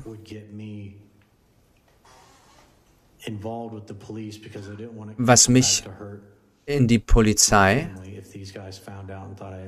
in die Fänge der Polizei treibt, weil ich nicht wollte, dass sie meinen, meiner Familie wehtun. Das muss ich kurz nochmal. Warum will er das nicht? Kurz. Ich wollte nicht mit der Polizei involviert sein, weil ich nicht wollte, dass sie, dass, dass sie meiner Familie was antun, weil sie denken, ich hätte mit der Polizei geredet. Unverständlich? Aus demselben Grund. Ich hatte allen Grund zu glauben, basierend auf dieser, diesem furchtbaren Ereignis, dass diese Individuen mich sehr hassen, mir gefolgt sind und oder meiner Frau und meinen Kindern. Und vielleicht hatten sie unsere Nummern, vielleicht waren sie diejenigen, die angerufen haben und aufgelegt haben, wusste ich nicht. Ich wollte die Telefone haben, falls sie zurück zum Haus kommen, irgendwelche Forderungen haben. Ich musste wissen, was los ist. Und wenn Janine an, angerufen hat, anrufen würde, mich oder meine Mutter, wollte ich sicherstellen, dass sie okay ist. Und darum, darum habe ich beide Telefone mitgenommen. Wie lange hat es gedauert, in Nashville anzukommen? Am Ende waren es dann. Ich glaube, das war so.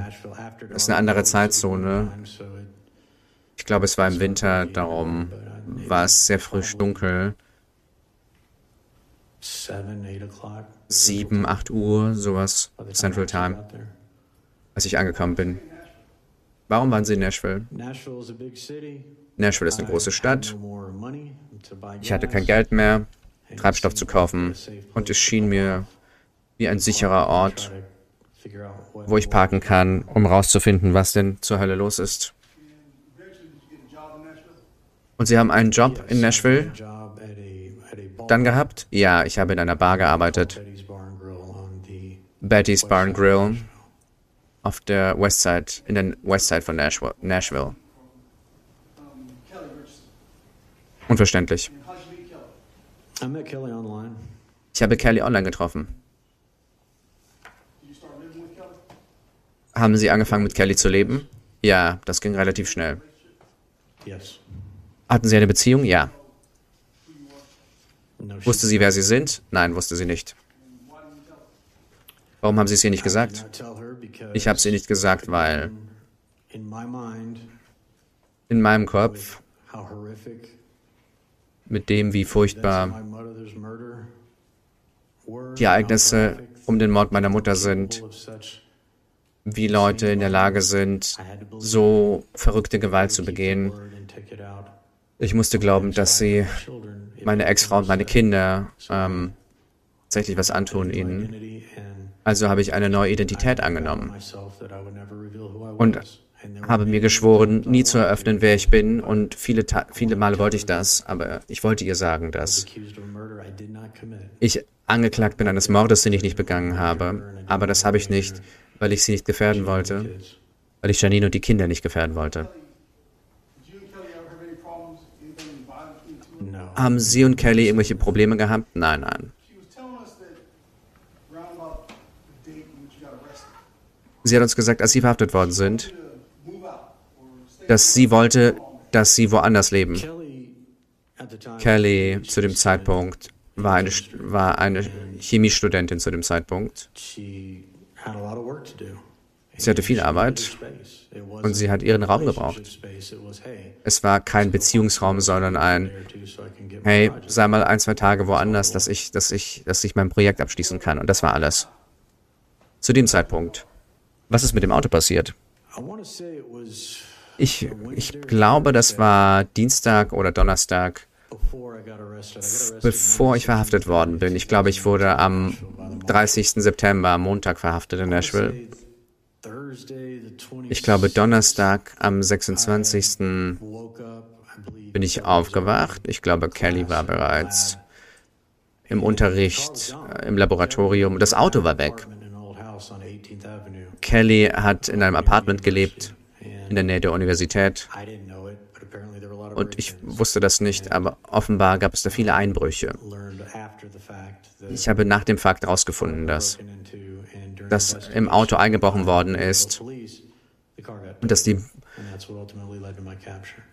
Polizei deswegen auf das Auto aufmerksam geworden ist und das hat zu meiner Verhaftung geführt. Das Auto war weg. Unverständlich.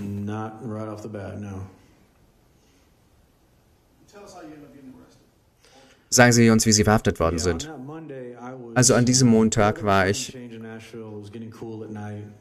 Es war kühl in Nashville geworden, des Nachts. Also war ich in West Nashville unterwegs, wo die Bar war und andere Leute, die ich kenne und ein Thrift Shop, wo ich Kleidung gekauft habe. Ich habe nach einer leichten Jacke gesucht, weil ich keine hatte. Als ich also fertig war, bin ich rausgegangen und das nächste, was passiert ist, dass fünf, sechs Marshals mich umzingelt haben und mein Gesicht äh, auf dem Boden war. Und sie haben mir gesagt, ich sei verhaftet. Richard, zurück zum 1. Februar. Haben Sie Ihre Mutter getötet? Nein. Ich habe meine Mutter geliebt. Sie war für mich da. Ich bin keine gewalttätige Person, habe niemals jemanden ein Haar gekrümmt. Keine weiteren Fragen.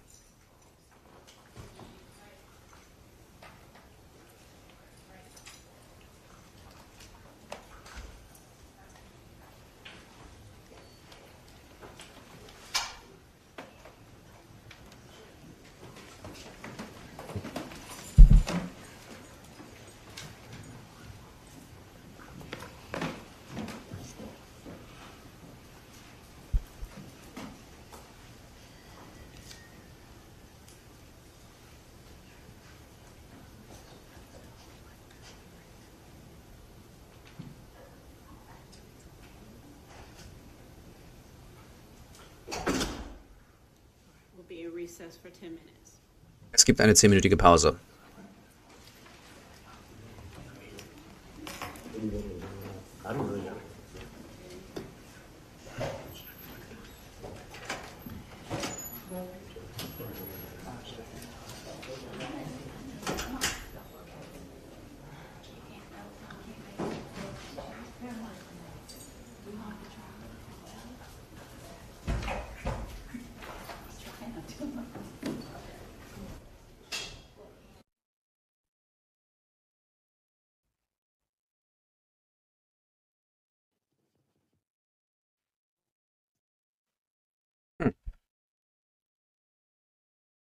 Kurz vorspulen. Es gibt tatsächlich eine, eine zehnminütige Pause. Ähm, wir springen aber ein bisschen vor und machen in unserem Stream, bevor wir den zweiten Teil übersetzen, es kommt nämlich noch ein. Ach, ach, das ist ja nicht mehr viel. Komm, das machen wir. Das fügen wir mal schnell dran. Wir können mal schnell auf die 17. Wir sehen jetzt noch ein bisschen hier. Wir lassen das jetzt hier mal kurz dieses stumme Bild abspielen, State of Georgia. Es geht tatsächlich weiter. Jetzt haben alle eine Chance, auf die 17 zu gehen, ein paar Minuten. Und wir übersetzen auch gleich mal weiter. Dann sind wir bald fertig. Äh, die Mutter hat, ähm, hat gesagt, sie hat so äh, Cartoons zugesendet bekommen.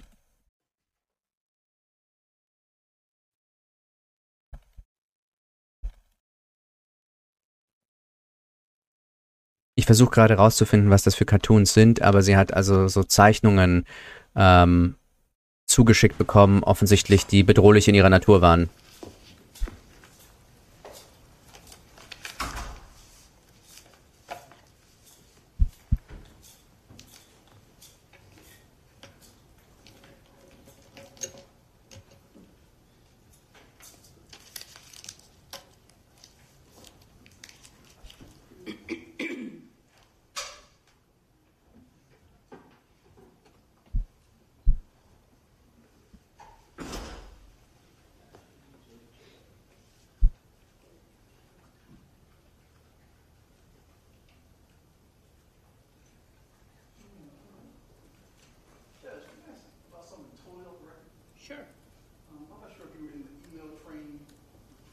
Unverständlich, sehr leise im Hintergrund.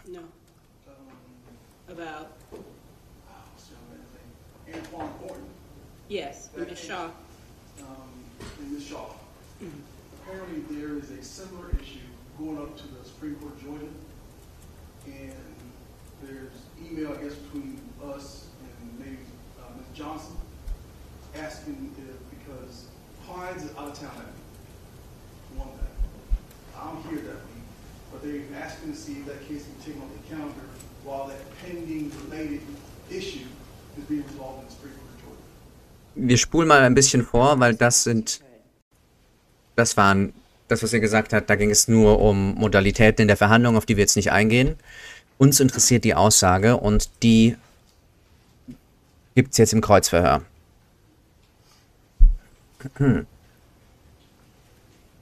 Das nehme ich an, war die Haarpracht der Anwältin der Staatsanwaltschaft.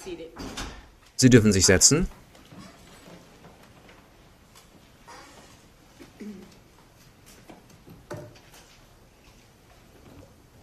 Mr. Merritt, happened Was Sie gesagt haben, was passiert sein soll am 1. Februar must have 2019, been horrifying muss ja furchterregend gewesen sein für Sie. War es. Sie haben gesagt, dass es Sie erschüttert hat. Absolut. Sie haben, waren, hatten Sie Angst um Ihr eigenes Leben? Ich war so traumatisiert von dem, was meiner Mutter passiert ist, dass ich um mich selbst mich nicht gesorgt habe. Aber Sie haben Sorge um Ihre Frau gehabt und Ihren Sohn und Ihre Tochter? Ja. Und Sie waren so angsterfüllt, dass Sie so schnell los sind, wie Sie konnten, oder? Ja. Sie haben also die Entscheidung getroffen, nicht in der Cobb County Jail aufzutauchen, oder? Ja. Stattdessen haben Sie also Ihre Fußfessel abgeschnitten, oder? Ja. Aber bevor Sie das gemacht haben, haben Sie ein paar Halte angesteuert, nicht wahr? Und zwar in einem Kroger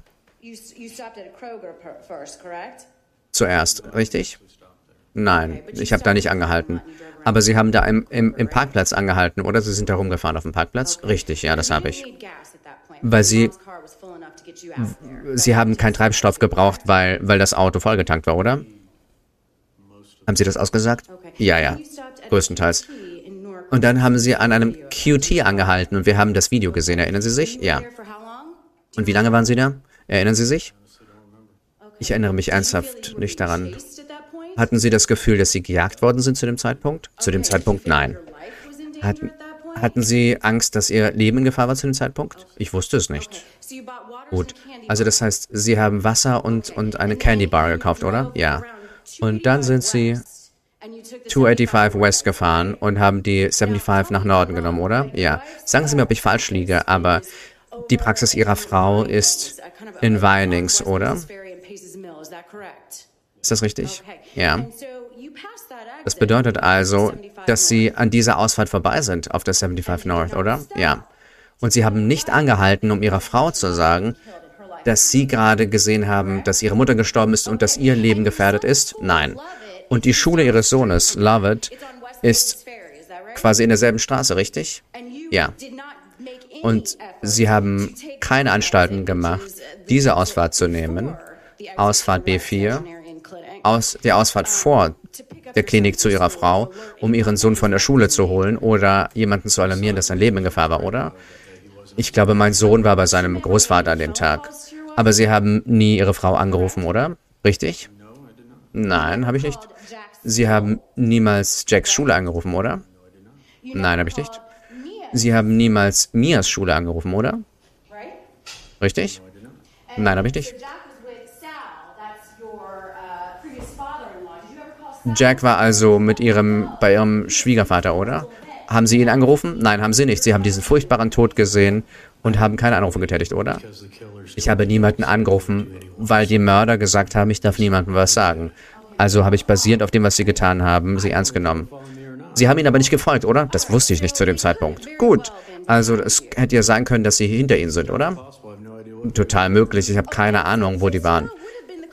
Und es wäre, das Gefängnis wäre doch der sicherste Ort gewesen, oder? An dem Sie vorbeigefahren sind. Die Anweisungen waren. Und ich habe sie für voll genommen, basierend auf dem, was Sie meiner Mutter angetan haben. Sagen Sie kein, niemandem ein Wort. Der letzte Ort, wo ich hin wollte, wäre zum Beispiel das Gefängnis. Und warum? Nun, weil da Gesetzeshüter sind. Wenn- ich. Im Gefängnis, wenn ich im Gefängnis bin, dann ist es ja wahrscheinlicher für die, dass ich jemandem was sage und das hat für mich keinen Sinn ergeben. Sie haben also niemanden angerufen, dass ihr Leben in Gefahr sind, oder? Richtig? Diese Gentlemen haben mir gesagt, und ich benutze das sehr sarkastisch, diese Monster haben mir gesagt, sagen Sie niemandem ein Wort. Nach dem, was Sie meiner Mutter angetan haben, habe ich niemandem irgendwas gesagt. Deswegen. Das heißt, diese Monster, glauben Sie, dass es dieselben Leute sind, die dann im Januar angefangen hatten,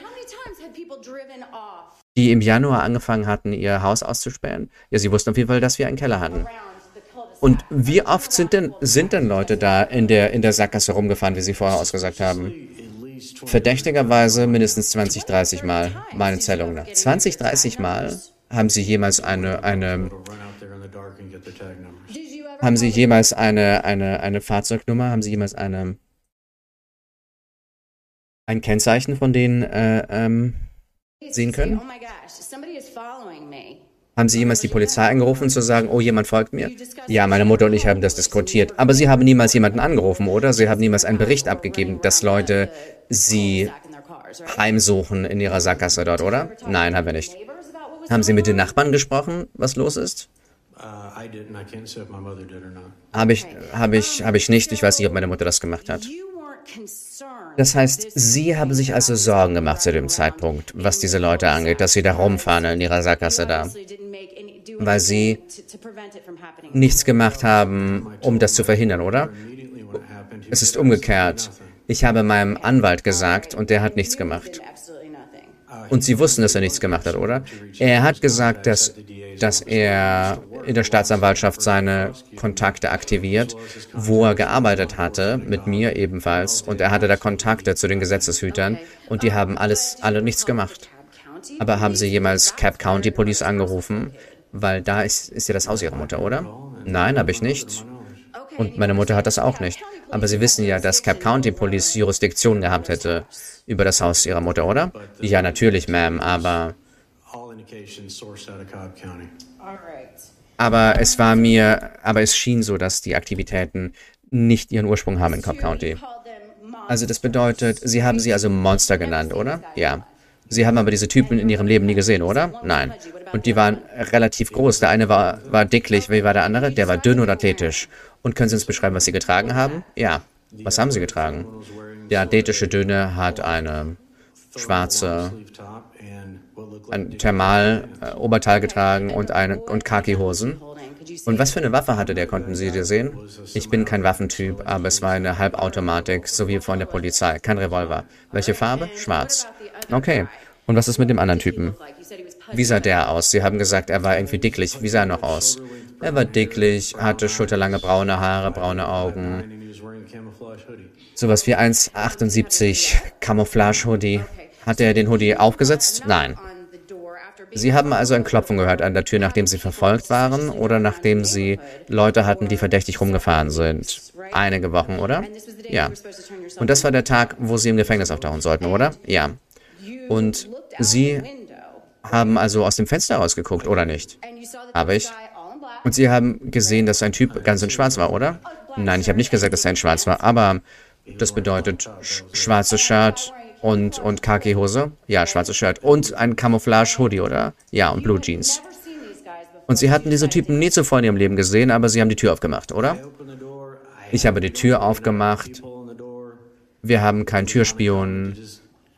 Es war nicht selten, dass man einfach die Tür aufmacht. Hätte Nachbar sein können, hätte jeder sein können. Ich habe das nicht erwartet am Tag. Und Sie haben sie also bedroht mit der Waffe? Ja, Sie haben gesagt, lassen Sie mich rein. Sie haben sie nicht erschossen? Nein. Haben Ihre Mutter nicht erschossen? Nein.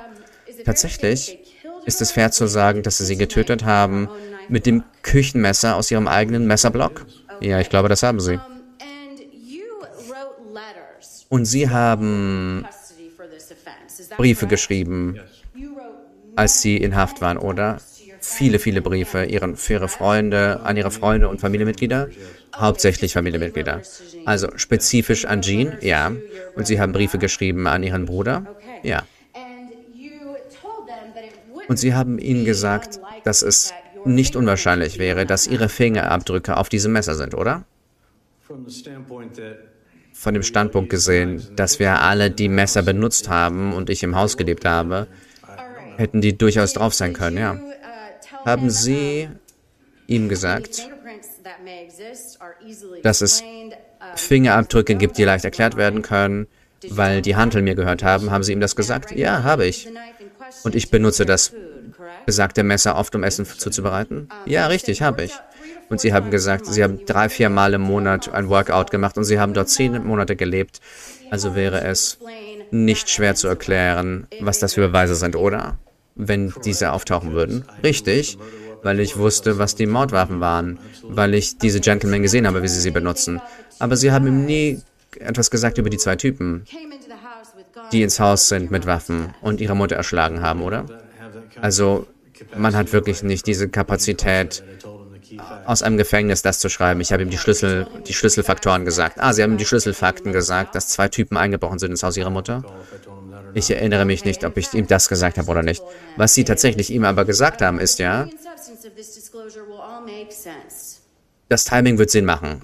Letztlich, diese Enthüllungen. Ja, weil ich wusste, dass ich es nicht gemacht habe und dass ich, dass ich hier sitzen würde, mich zu verteidigen. Aber Sie haben Janine gegenüber nichts gesagt, was diese zwei Typen angeht, die angeblich wussten, wo sie sind, oder? Janine Janine hat nichts gelesen, was ich ihr geschrieben habe. Und was ist mit ihrem Bruder? Sie haben nie gesagt, hör mal, diese zwei Typen sind da immer noch da draußen, sie haben Fotos von unserer Familie auf ihren Telefonen und du musst dir das ansehen und auf die Sicherheit alle achten. Ich, ich hatte kein Vertrauen darin, dass die Gesetzeshütte irgendwas machen, weil sie niemand anderen ermittelt haben, außer mich in diesem, in diesem Mordfall, im Mord meiner Mutter.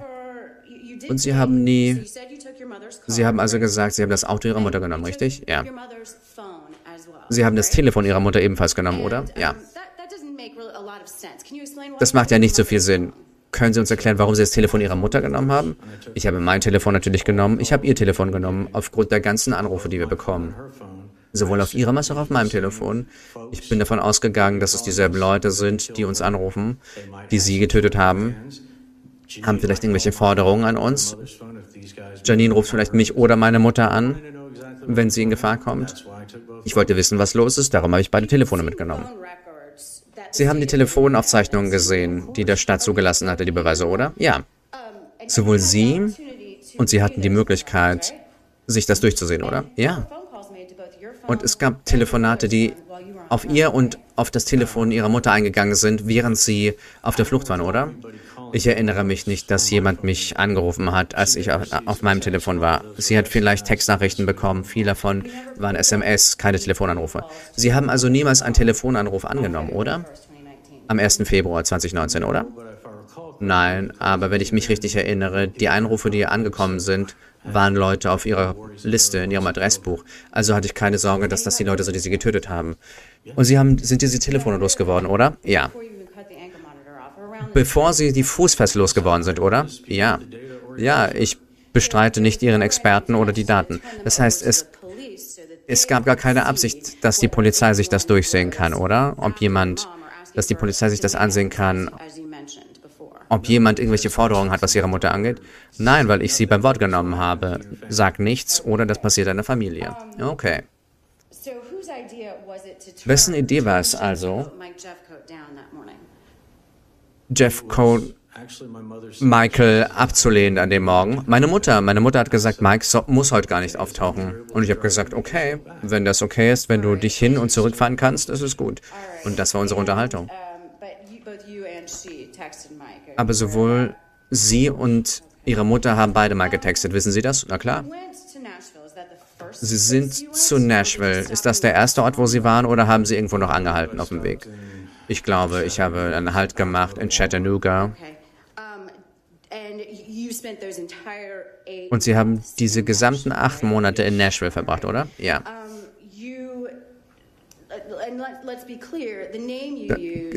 Das gehen wir hier mal.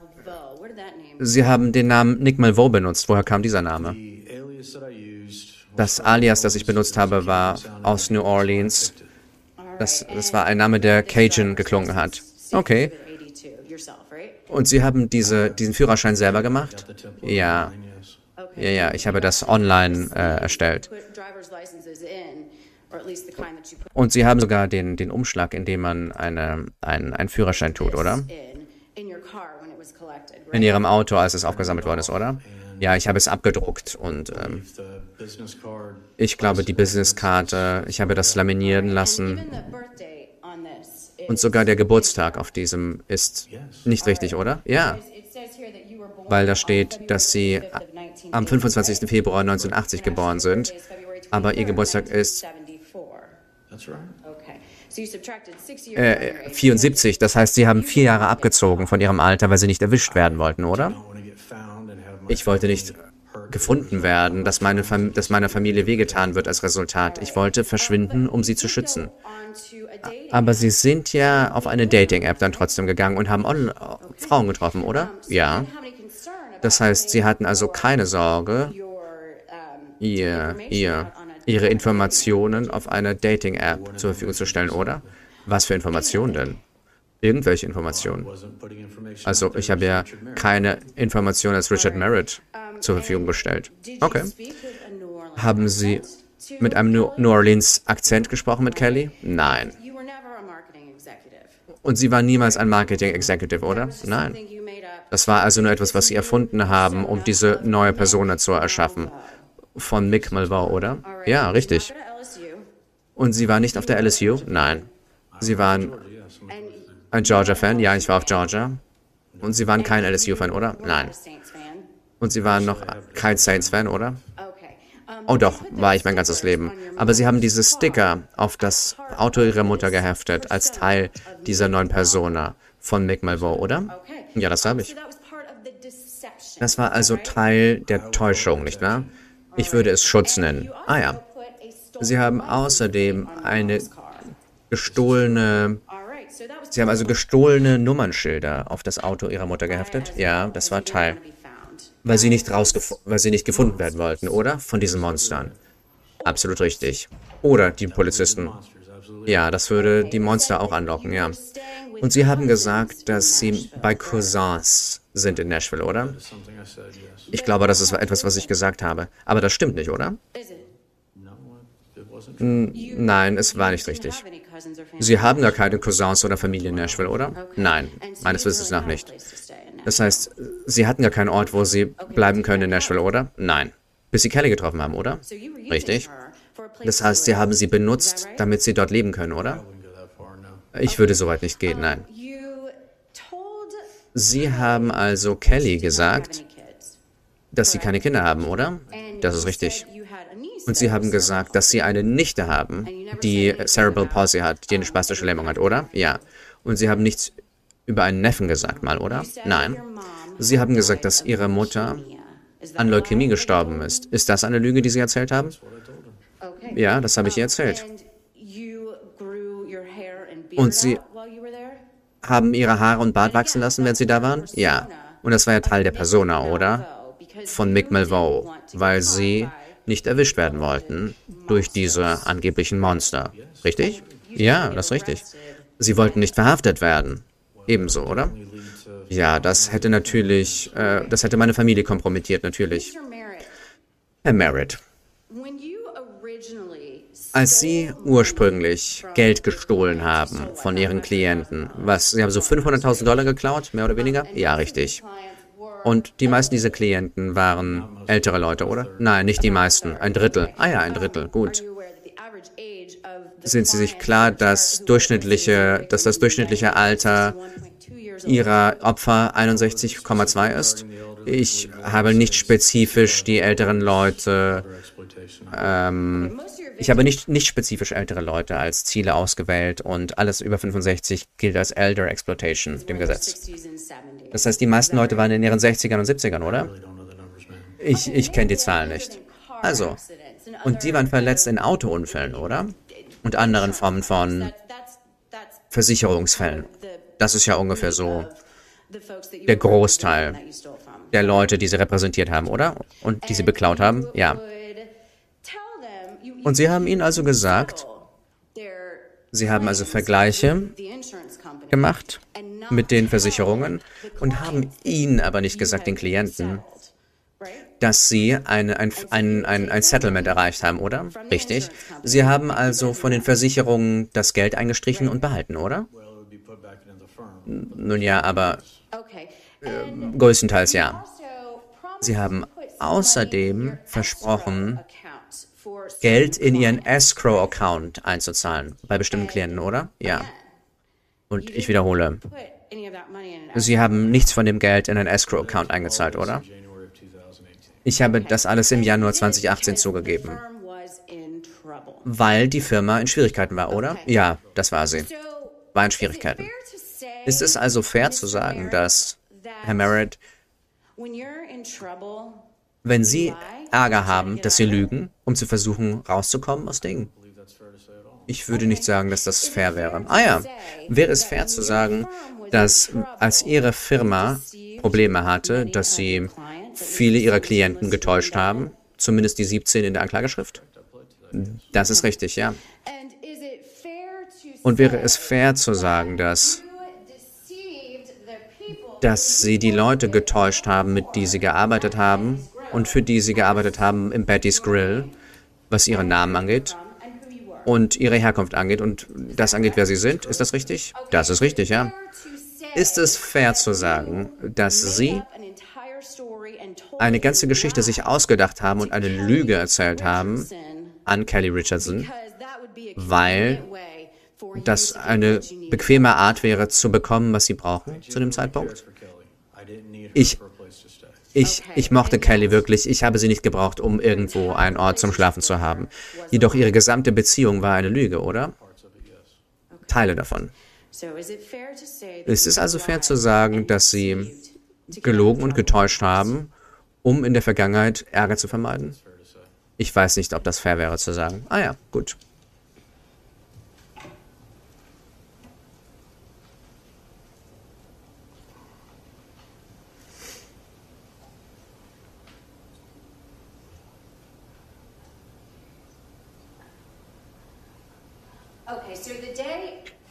Also, am der Tag des 1. Februar 2019. Diese beiden Typen kommen rein, haben ihre Mutter getötet mit ihrem Küchenmesser und mit ihrem Gewicht.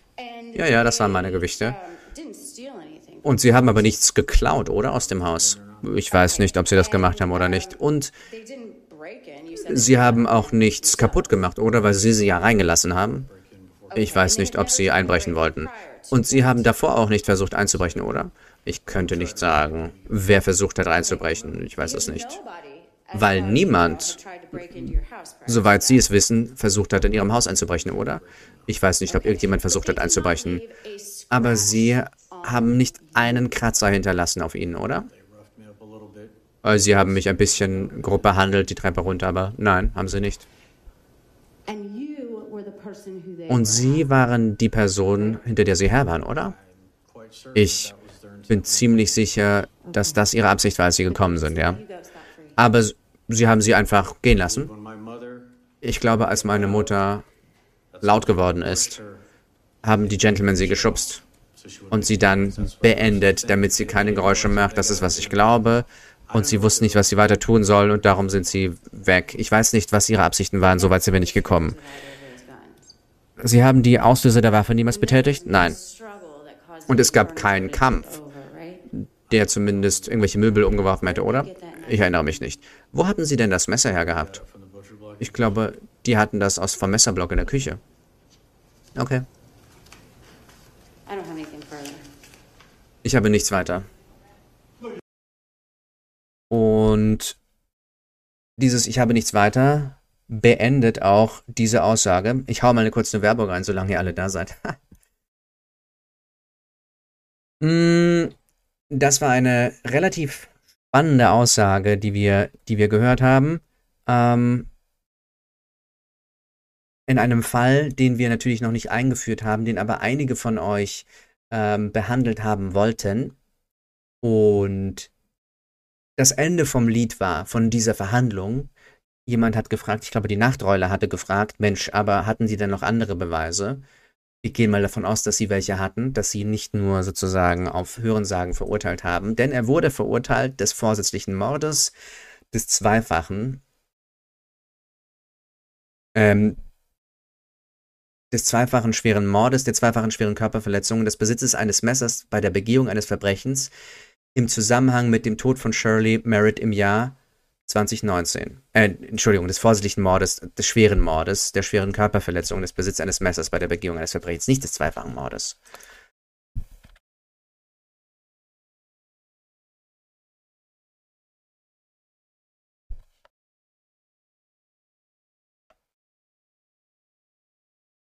Genau.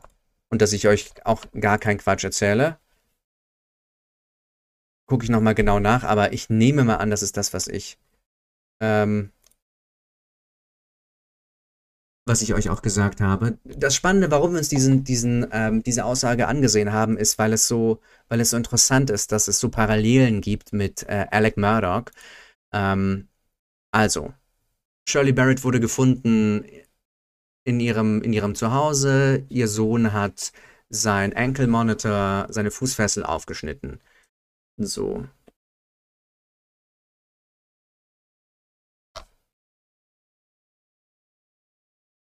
Genau. Und zwar die Anklagepunkte waren sechs Punkte. Einmal Malice Murder, also Mord mit Vorsatz, Two Counts Felony Murder, Two Counts Aggravated Assault. Also das bedeutet Two Counts Felony Murder, das, das bedeutet nicht zwei Morde, sondern zwei Anklagepunkte, was Felony Murder angeht. Und ähm, also habe ich das schon richtig vorgelesen. Es ist nicht ganz, ganz klar, es ist nicht zweifacher Mord. Es sind two counts. Das bedeutet, es sind zwei verschiedene ähm, mit Mord zusammenhängende ähm, Anklagepunkte gewesen.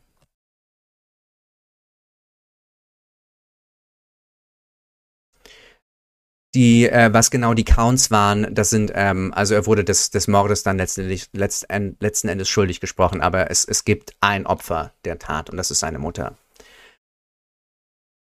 Na jedenfalls. Was spannend ist also, dass wir wiederum einen Anwalt haben, der finanzielle Schwierigkeiten hat. Das bedeutet, wir haben einen Anwalt, der eine Anwaltsfirma hat, wie Alec Murdoch. Wir haben einen Anwalt, dessen Firma Schwierigkeiten hat, der in finanziellen Schwierigkeiten steckt, wie Alec Murdoch. Und wir haben jemanden, der einen Mord an einem Familienmitglied begeht. Bei Alec Murdoch waren es Sohn und Frau. In diesem Fall war es die Mutter. Und dann haben diese, ähm, diese beiden verschiedenen Täter unterschiedlich gehandelt. Alec Murdoch hatte keine Haftstrafen abzusitzen, musste nicht vor dem Gesetz fliehen, ist also geblieben und hat den trauenden Famili die Rolle des trauenden Familienvaters angenommen.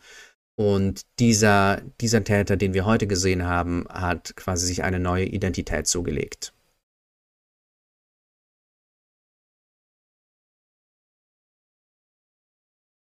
Und als, ähm, was er als Strafe bekommen hat, war, ich nehme mal an, also keine Todesstrafe, der, der hat dann mehrere Male lebenslänglich wohl bekommen. Ich versuche gerade ein. Das Ding ist, dass es gar nicht mal so viel zu dem Fall gibt. Ähm, es gibt. Ich guck mal nach, aber ich würde mal sagen, ähm, ich weiß gar nicht, ob das Sentencing schon raus ist. Ich glaube, das mit dem Sentencing dauert, aber was wird es geben auf ähm, Mörder? Ich glaube, wenn es Todesstrafe gäbe, hätten wir das mitbekommen. Das gibt wohl ein paar Mal lebenslänglich. Also unter lebenslänglich kommt man da nicht davon. Mord mit Vorsatz. Genau. Und ähm, so yeah. Das war, ähm, das war ganz spannend zu sehen. Also wie gesagt, das war, das war, was mich auch interessiert hat an dem Fall, dass es wieder darum geht, dass jemand, der, ähm, dass jemand, der eigentlich quasi Leute vor dem Gesetz vertritt, auch das Vertrauen der Klienten, das ist ja auch noch etwas, eine weitere Gemeinsamkeit. Also nicht nur die finanziellen Schwierigkeiten, sondern dass finanzielle Schwierigkeiten potenziell damit gelöst werden, dass Klienten, die in einer Vertrauensabhängigkeitsposition zu ihm stehen, abgezogen werden. Ähm, genau, Monika Bumberger schreibt, er konnte ja nicht bleiben, er wäre ja sofort ins Gefängnis gekommen. Wahrscheinlich wollte er auch fliehen und seine Mom wollte das nicht. Eventuell war das der Trigger. Das ist, das ist auch ganz spannend natürlich, dass warum, warum musste die Mutter dran glauben? Naja, eine eben, das ist eine, eine Lösung. Bei, ähm, bei Alec Murdoch war das Motiv oder das vermutete Motiv, dass eventuell seine Frau etwas wissen könnte und äh, Paul ihm im Wege stand mit seiner Drogensucht und vielleicht, weil er ja Gegenstand oder Auslöser des Bootsfalls war, dass er deswegen ähm, äh, äh, ihn umgebracht hat.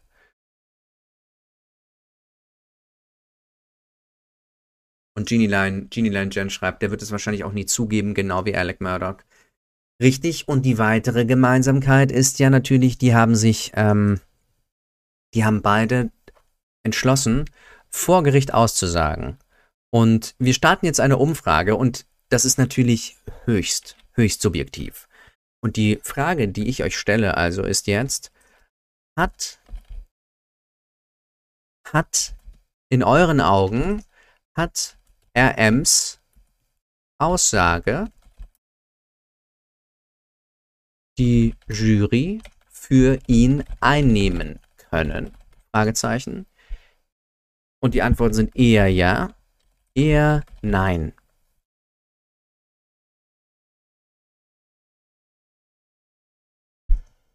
Und das machen wir, das ist unsere Umfrage des Tages heute.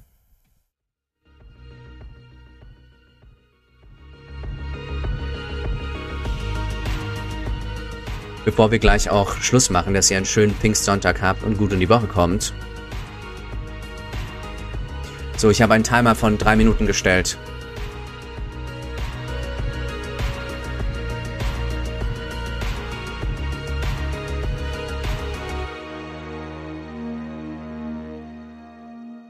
Ich kann es nicht beantworten, hab, ähm, hab nicht alles mitbekommen. Ja, das ist okay. Es ist auch total subjektiv aus dem Bauch heraus zu entscheiden, weil ich glaube, es in dieser Frage gar nicht darum geht, ob die sozusagen, ob die Jury dann letztlich eher für oder gegen ihn entschieden hat, sondern eher um, ob, ob sein Eindruck, den er erweckt hat, der Jury gegenüber, ob der günstig war oder nicht. Natürlich muss man sich das mit den Beweisen anders, anders ansehen, genauer ansehen. Also, und wenn ihr das wollt, ähm, wir haben einen fantastischen Discord, wo viele Mitglieder aus der Community ganz tolle Sachen zu beitragen. Und unter anderem Badi, der unter dem speziell für Richard Merritt Punkt ähm, ganz viel ganz viele, viele Posts gemacht hat. Nee, das war gar nicht Badi. Bei Richard Merritt war es nicht Badi, sondern Monika hat einige Posts gemacht und Lillian tatsächlich auch. So, Freunde. Und das war es auch von mir für heute. Liked, abonniert, falls ihr das nicht getan habt. Ich danke euch sehr für die Aufmerksamkeit. Wir sehen uns Dienstag um 19 Uhr wieder. Womit? We shall see. Schreibt mir womit. Bis, äh, Petra, Petra, Petra, bis Dienstag. Morgen ist es Montag. Dienstag. Schönes Restwochenende, tolle Pfingsten. Mal sehen, was ich mache. Mal sehen, was ich mache. Mal sehen, was Regie und ich noch machen. We shall see. Heute erstmal chillen. Also, einen schönen Abend. Ciao. Ich danke euch. Vielen Dank. Es war mir eine Freude mit euch.